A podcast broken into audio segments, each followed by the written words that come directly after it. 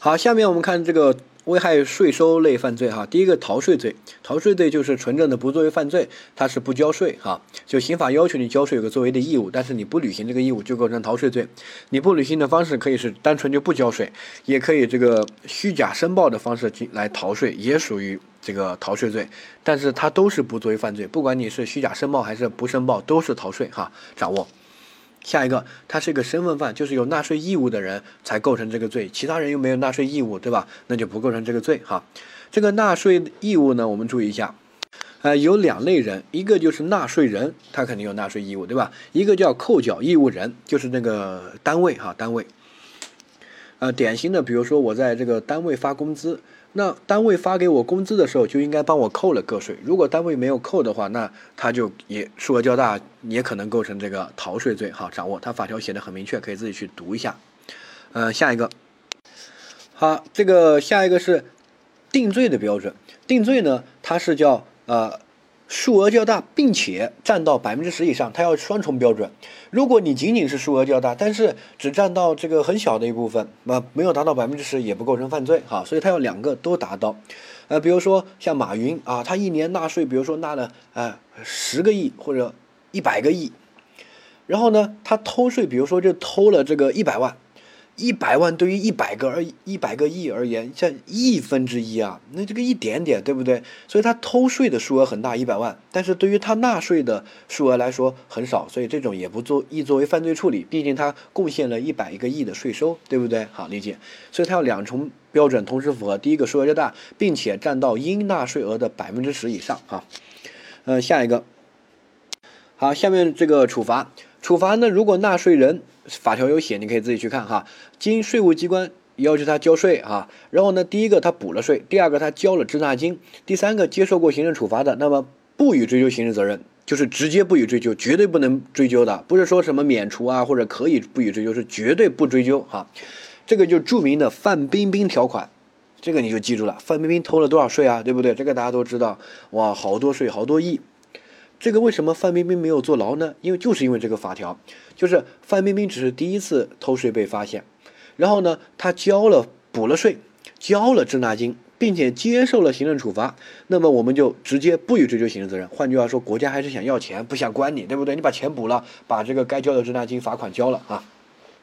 但是有例外啊，但是五年内，呃，曾经这个逃避受过刑事处罚或者被税务机关给予两次以上的行政处罚的除外啊。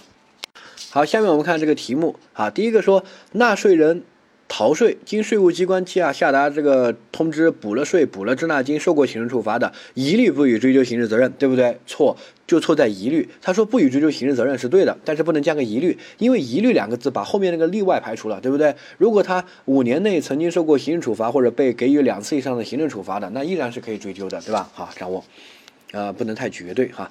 下一个。呃，纳税人这个逃避欠税，交下达通知之后呢，补了税纳税款，交了滞纳金，已经受过行政处罚的，应当减轻或者免除。错，就是不予追究刑事责任，对吧？不是减轻免除，直接不追究啊。呃，国家就在立法上就给下的很明确，只要你交税，我就不追究。所以范冰冰宁可把税交了，也不逃到国外，对不对啊？万一要追究刑事责任，他立马就跑到国外了。就是你把税交了就没事儿啊，国家又不想要你干嘛，对吧？还是想要钱，理解。呃，所以呢，立法上就直接不予追究，不是说减轻或者免除处罚哈。下一个，好，所以说如果这个以暴力的方法抗拒，这个我们下面会说要抗税罪，抗税罪可没有那个不予追究啊，那个就还是要追究哈。下一个，扣缴义务人啊，这个不予追究是错的，我们只有纳税人有这样的优惠，扣缴义务人啊不适用这样的一个呃给他这个优待哈，掌握。所以这些都是考过的一些细节哈，再去记一下。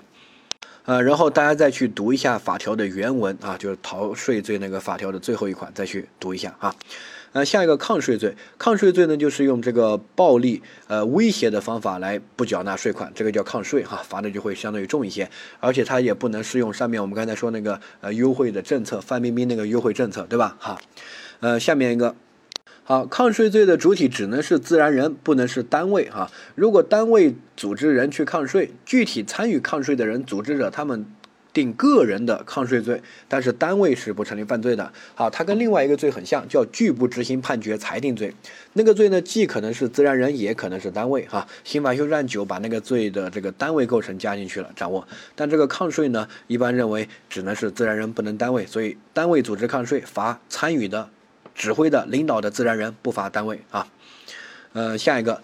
呃，这个抗税罪呢，还是量刑相对没有那么重啊，所以如果他抗税这种暴力的行为，直接把人打死或者打成重伤啊什么的，那要单独可以跟这个故意伤害致人死亡或者故意伤害致人致伤、致致人重伤这种成立一个想象竞合嘛，对不对？好，没问题的，掌握。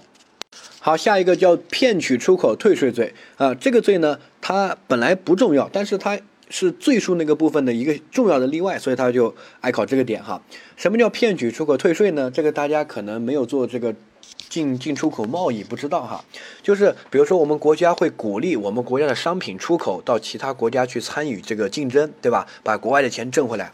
所以呢，我们会就说，呃，如果你这个商品在国内卖呢，可能要交一个税；但是如果你这个商品要卖到国外，可能我把你交的税啊退给你，这个叫呃退税。啊，很多国家都有这种退税的政策啊。典型的，我去韩国旅游的时候，有点类似这种哈。你这个大家可能很多人都去过韩国或者一些外国旅游，有过这样的一个东西，就是说你在当地一些这个免税店啊或者一些店消费，然后如果啊如果嗯这个你把那个户口啊不是不是护照哈护照带着，然后呢。到时候呢，你这些单据啊都留好，然后他会盖章啊，办理了好了一些东西。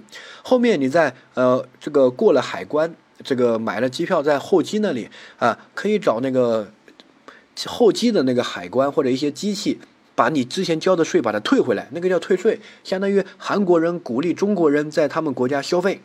对吧？本来这个东西卖的还是挺贵的，但是你们中国人来把钱留在韩国，我就给你退税，对吧？好，那这种就是退税，能理解吧？好，这个退税呢，它会有走一个程序，就会你会把之前交税的一些呃单据啊、发票啊等等的清单啊，然后交给他，然后他就把钱给你。对吧？就这么一个程序哈。如果你是用这个非法占有为目的，然后用一些虚假的东西去啊，虚假的材料去骗，然后把那个税呃骗回来，就构成这个罪，叫骗取出口退税罪。好，但这个罪呢，主要是在这个我们国家对于鼓励出口那个领域哈，所以呢，呃，这个在这个里面。骗取这个出口的退税就构成这个罪，好，但是呢，它的核心在什么？你看它的法条的第二款，或者你直接看后面知识点总结的部分，我先交了税，对不对？交了税之后呢，我用一些手段，我把这个交的税啊，把它骗回来，这个呢，它构成什么？构成逃税罪。比如说我之前交了一百万的税，我用一些这个手段把一百万骗回来，构成逃税罪。好，这是第一个。第二个，如果骗多了呢？骗多了就定这个罪，骗取出口退税罪。比如说我之前交了一百万，后面呢我捏造一些这个出口的单据，然后一下子就干大发了，我弄成了一百八十万的单据，然后骗了一百八十万的钱。那这个时候呢，一百万部分法条说定逃税，因为相当于你交了一百万，你把一百万骗回来，对吧？定逃税。而超出的八十万呢，定这个罪，骗取出口退税罪。但这个呢，只有一个行为，但却最终定两个罪，相当于是想象竞合犯的例外。为什么只有一个行为？我前面交一百万的税是无罪的吧？我交税怎么可能构成犯罪？对不对？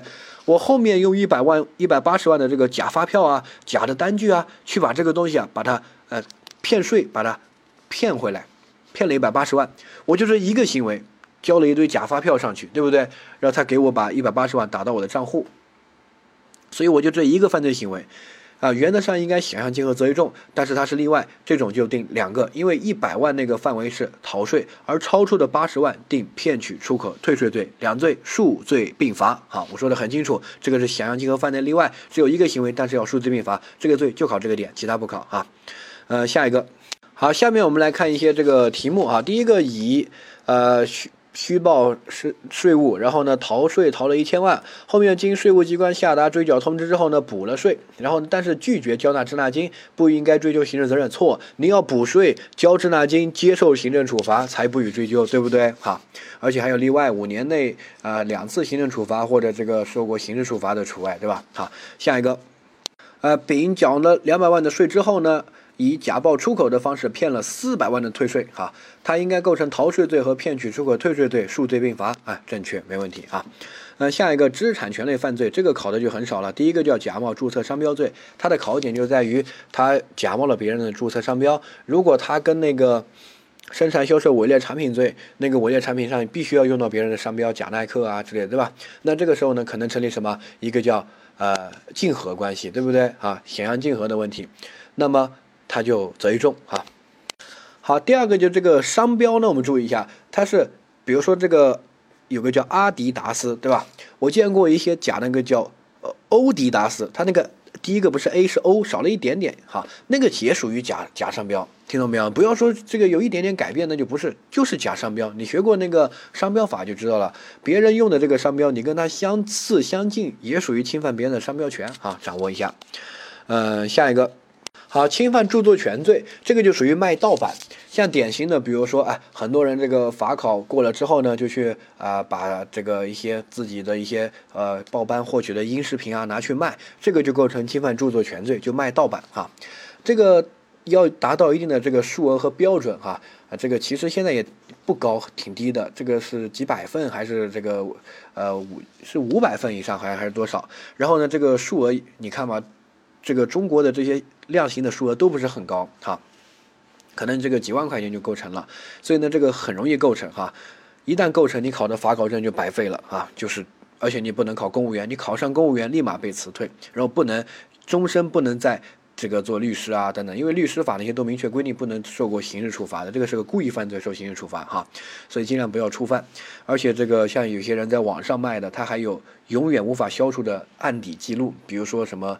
啊，淘宝呀，什么，啊，什么闲鱼啊，等等的那些交易记录你是删不掉的。如果你是卖家版，你去看一下是删不掉；买家版当然可以删，你自己买的东西，但是删了以后它永远后台都在。所以呢，哪天万一被翻出来，被这个呃申请淘宝调出来，就可以定罪了。你卖了多少一目了然，对吧？好，嗯，下一个，这个著作权呢是广义的，包括就比如说盗版的音频、视频啊、电影、书籍啊，这个。照照片这个美术的画啊，这些都是侵犯著作权哈，这是第一个。第二个这块呢，到时候学了知识产权之后呢，你就会有个了解，不用去管它。但我们要强调的是，这个一定要以盈利为目的哈，盈利为目的才构成。如果不是以盈利盈利为目的，你到时候会学那个著作权法相关的规定，比如说自己使用，比如说你自己下盗版自己来用，那个不构成侵犯著作权，那个叫呃自己的一种学习生活而使用，啊，同时。他既然都没有侵犯著作权，那更不构成这个犯罪了哈。所以呢，这里的侵犯著作权就是卖盗版的啊，就是以盈利为目的。下一个，如果你卖著作权，同时构成诈骗，这个呢属于一个这个竞合问题，相当于特殊领域的诈骗。诈骗罪由于有封闭性规定、排除性规定，本法另有规定的按照其他规定，所以呢不定诈骗，定侵犯著作权罪。好。比如说，我说这个是正版，然后你来买，你花了正版的钱，哪不知买了盗版？你看这个行为是不是侵犯著作权卖盗版？哎，是不是构成诈骗？对吧？但是呢，这个就应该指定侵犯著作权罪，不定诈骗，因为诈骗有封闭性规定啊，掌握。然后有一些注意一下，它是没有著作权的，比如说什么呃古书啊，什么《西游记》啊，《红楼梦》啊等等，那些是没有著作权。啊，所以呢，你拿来出版啊，拿来这个就不算盗版的，其实，所以各个出版社都可以拿来出版，对不对？好掌握，因为那个作者已经死了，呃，好几百年了，所以呢，不会存在这个著作权问题。到时候学著作权法就知道，它只保护到作者死后的这个呃几十年这样的一个范围哈。下一个，好，侵犯商业秘密罪，这个就是明知道是别人的商业秘密还拿来侵犯哈，呃，这个就是商业上的秘密哈，不是个人隐私啊那些，一定要商业秘密。呃，比如说一些这个可口可乐的配方啊，别人的这个交易记录啊、账单啊等等的，这些叫商业秘密。呃，下一个，呃，如果你是就想获取别人的商业秘密，比如说去偷，那这个时候其实也构成盗窃罪，但是呢，一般定这个侵犯商业秘密罪，因为你偷的东西比较特殊，是商业秘密，对不对？好，掌握它的这个表述呢，你可以去看一下法条，什么盗窃、利诱、胁迫、不正当获取、披露、使用，哈，这些都是侵犯商业秘密，哈。呃，下一个我们看到这个考过的一些题目，甲明知是伪劣的一滴香这个调味品，然后呢含有有害的非法添加剂，但是畅销，于是这个贴上了肇事调味品，私自去卖啊，然后卖了五万多块钱的一滴香。好，A 说一滴香私自贴上了这个注册商标，构成假冒注册商标罪。哎，正确，你看贴了别人的注注册商标，没有拿过授权，对吧？就是侵犯别人的注册商标。哈。第二个，因为含有有害的添加剂，构成销售有毒有害的食品罪，正确，它叫非法添加剂，在食品中掺入了非食品原料，对吧？好，下一个，五万多块钱，这个一滴香，这个属不属于伪劣产品啊？那很属于啊，对不对？所以五万块钱已经达到生产销售伪劣产品罪这个定罪标准了，既遂了，对不对？好，下一个，这个。对假冒注册商标和出售这个一滴香这个行为啊，应该数罪并罚，正确，因为他出售一滴香就构成，比如说生产销售伪劣产品罪，对不对？或者有毒有害食品罪。好，同时他还贴那个肇事调品那个商标，相当于有两个行为，不是一个行为。他前面贴商标就构成那个侵犯商标这个注册商标罪那个行为，对不？那个罪，对吧？好，然后他在卖这个调味品，还构成这个销售这个伪劣产品罪，掌握啊。哎，有人说之前不是险象轻和择一重吗？是啊，你要你一定要看清楚哈。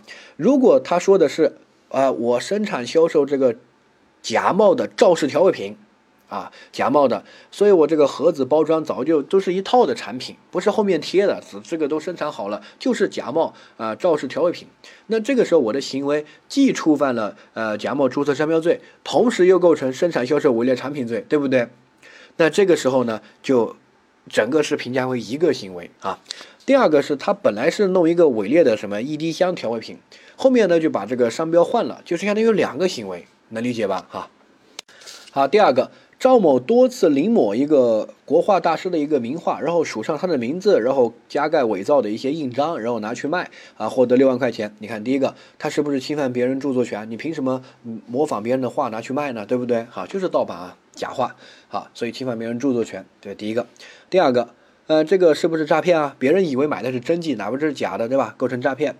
但这个时候是不是什么想象竞合责为重？不是，诈骗罪由于有封闭性规定，本法另有规定，哪有其他规定？所以最终只定一个罪，侵犯著作权罪。哈，呃，这个就是诈骗罪那个考点掌握。下一个，李某为了牟利，没有经过著作权人许可，复制了很多 VCD，然后呢去卖，哈。那这个时候构成侵犯著作权罪，正确啊，对吧？就是就是卖盗版吧，盈利为目的啊。好，下一个，丙呢负责一个关键技术的研发，他违反了保密协议，把这个提供给其他厂家使用，构成侵犯商业秘密罪啊，正确。呃，这个法条有，你可以自己去读一下侵犯商业秘密的法条哈。这些呢罪都比较偏，考的概率比较低，就把这些。点掌握就行了，不用扩充太多哈，不然你根本记不住那么多，而且它考的概率比较低，就每个罪都有一两个点，比如说呃商业秘密那个你就记住呃有个印象就行了，其实这些都不是很难哈。呃，下面我们看到这个呃市场秩序类犯罪，第一个是合同诈骗罪，合同诈骗罪它的点第一个它是在这个章节，它不是在金融诈骗，好，所以它不是洗钱的商业犯罪啊，这是第一点要记哈。第二个。好，合同诈骗罪和一般的诈骗罪它有什么区分？好，一般的这个，如果你学过民法哈，它这个合同它可以是口头的，也可以书面的，这个没问题的。那诈骗它一般这个情况都有个口头的约定啊，那都可以评价为合同啊，对不对？那没这个合同，为什么别人会把东西给你呢？你怎么骗东西呢？哈，所以呢都可以评价为口头合同啊，对吧？是不是口头是诈骗，书面是合同诈骗啊？不是啊。那怎么区分呢？我们注意一下，好，这个罪是在什么章节？再看一下，叫市场秩序章节。换句话说，这个合同必须跟市场秩序相关。再说的具体一点，它必须是一些经济类型的合同，它不能是我们两个人借钱，两个老百姓，对吧？必须要是市场经济类型的合同，哈。然后呢，它这个主体必须是从事市场经营活动的主体。比如说这些商家呀，啊这些才能构成合同诈骗罪。如果普通老百姓，哎借你借一下你的手机，我用两天，这个时候我是非法占用为目的，根本不想还给你，这个就进诈骗。因为这个虽然也是个借用合同，但不属于合同诈骗。理由是我们不是市场主体，对不对？好，掌握。好，下一个，这个呢，签个合同。和后面收钱其实是两个阶段，所以如果我一开始就以非法占有为目的就骗你，然后跟你签合同，那这个时候后面肯定是也是骗你的，就能够形成合同诈骗，对不对？但是如果我一开始是没有想骗你，我跟你签的合同是真实的，我就想履行，后面呢，我就哎呀，这个人变了，我不想履行了，然后但是还让你比如说交货呀，或者给钱啊等等的。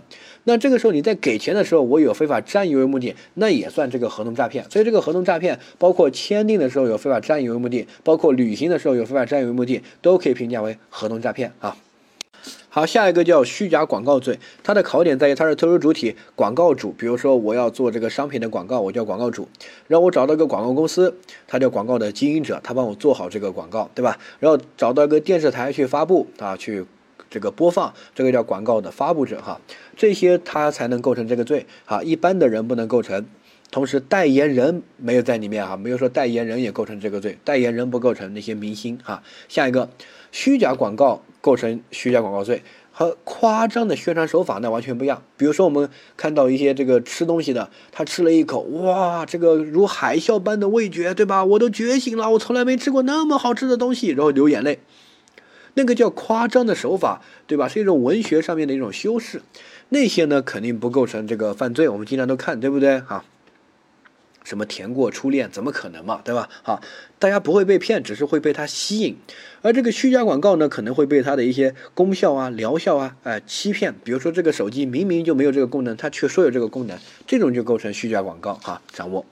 好，下一个罪叫做非法经营罪，它也是个口袋罪。就是什么叫非法经营？只要你没有合法的相关的行政许可这个执照，你去经营都可以评价为非法经营。所以它的范围特别广。哈，呃，下一个。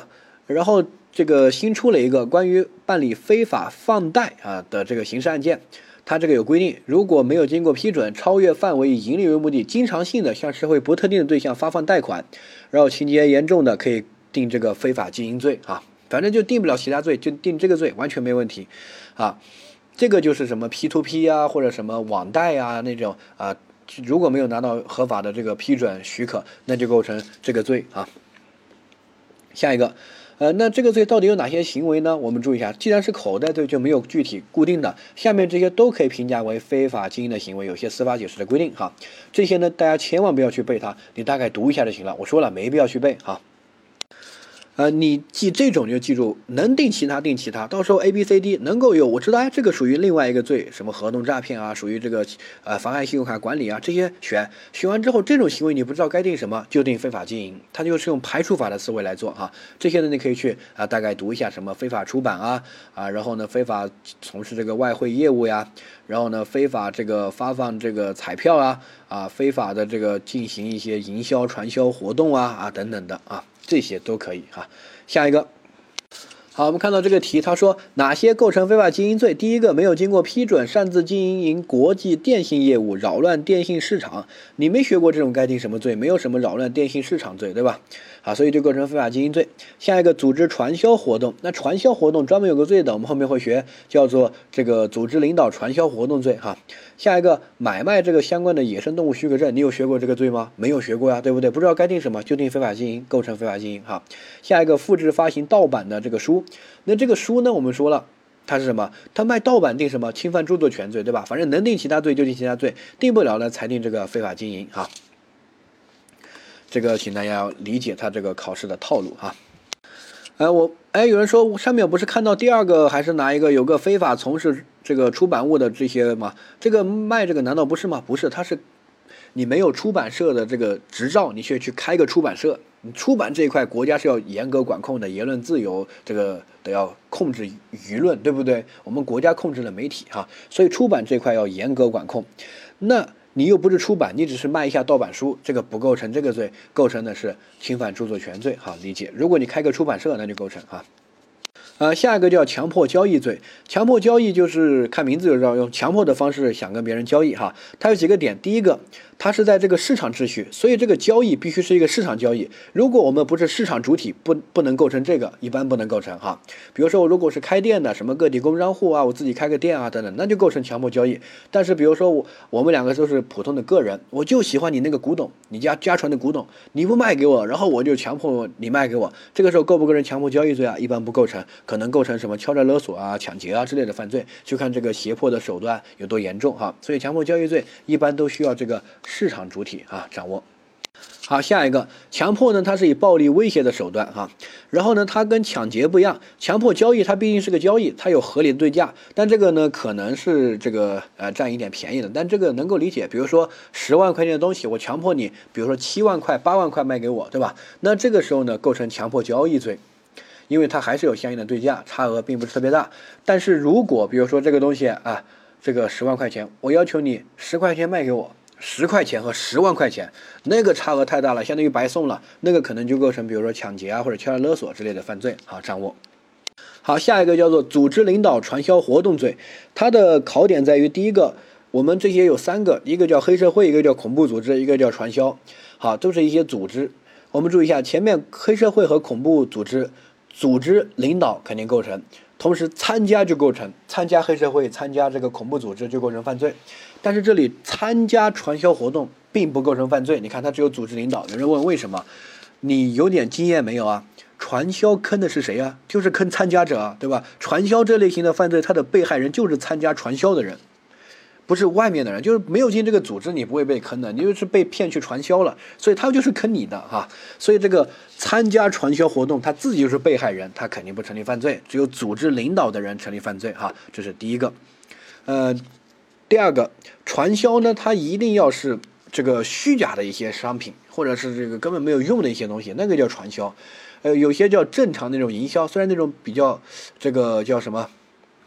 不符合商业这种道德观，但是呢，它不叫传销。比如说那个保健品安利，对不对？现在什么安利，你用个什么东西啊？就是那个，它之前那个销售模式啊，就是有点类似于传销，就是你买了之后呢，你可以发展下线，对吧？一一直不断的发展。所以在有一段时间，我家那些亲戚啊，都是卖安利的，因为就是被人安利了，然后又去参加了。